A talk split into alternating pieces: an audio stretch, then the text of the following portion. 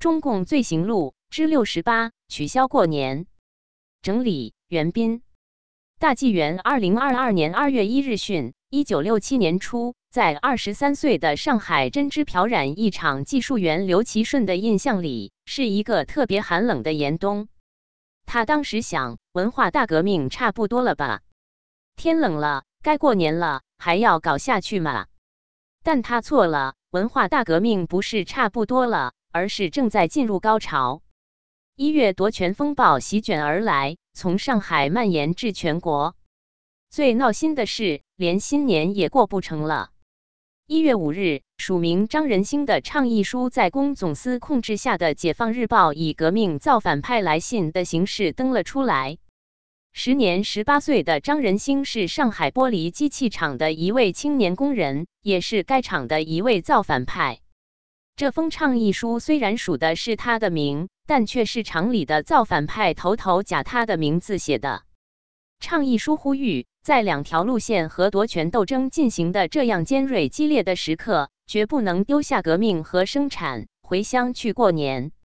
同时刊登的还有“国棉三十一场毛泽东思想战斗队”的类似来信，并配发本报评论员文章，宣布新年算得了啥？我们无产阶级革命造反派的最盛大的节日来到了。从这一天开始，全国各地的报纸纷纷刊登所谓读者来信和倡议书，开足马力大造舆论。上海公总司控制下的另一家报纸《文汇报》发表本报评论员文章《战地黄花分外香》，深情地称赞张仁兴的话说得多好哇！回乡探亲毕竟是私事，是小事，听毛主席的话，抓革命。促生产、巩固刚刚夺来的大权，才是公事，才是大事。仅仅四天之后的一月九日，中共国务院便顺应广大革命群众的要求，向全国发出了关于一九六七年新年不放假的通知。北京火车站宣传车开始反复广播该通知，许多准备回家探亲的人立刻到车站售票处退票。从包头去杭州的一个干部在北京转车时听到广播，立刻换了回包头的车票。虽然不放假，新年还是一天一天临近了。上海话说过了腊月二十三，白象过年关。但这一年的年关，全国一浪高过一浪的夺权大戏成了新年俗，什么敬神、拜年、请客、送礼、吃喝玩乐，都统统见鬼去吧！我们工人阶级从来没有这些肮脏的习惯。夺权大戏的高潮发生在腊月二十六，往年正是家家户户割年肉、开始准备年夜饭的日子。而一九六七年的这一天，上海不知有腊月二十六，只知道这是上海人民公社成立的纪念日——二月五日。这一天。全面夺权后的上海市造反派在人民广场召开了百万人参加的上海人民公社成立大会，宣布一切权力归上海人民公社临时委员会。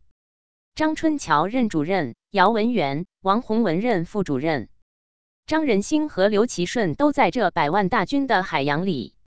张仁兴记得，各单位都是一卡车一卡车拉去的，他们厂的造反派都去了。多人坐了四辆卡车，刘其顺是自己一个人去的。新年前不久，刘其顺被造反派一纸戒令戒掉，去当了工人记者。他去逛了一圈就走了，没有写任何报道。反正上面有统一稿件，凑凑热闹就行了。在热热闹闹的夺权声浪里，一九六七年的新年还是静悄悄的来到了。二月八日除夕这天。上海玻璃机器厂正常上班，张仁兴一直到下午四点半才准点下班。晚饭和平时一样，在食堂吃的。不过上海针织漂染一厂下午两点时就几乎没人了。虽然不放假，可是大家心照不宣，都提前开溜。造反派头头们也睁只眼闭只眼，他们其实也盼人早点走完了，自己好回家过年。取消过年，消减了合家欢的气氛，也消减了中国人对于传统文化及人伦秩序的敬重之心。直到一九八零年，中国才重新全面恢复了新年休假制度。责任编辑高毅。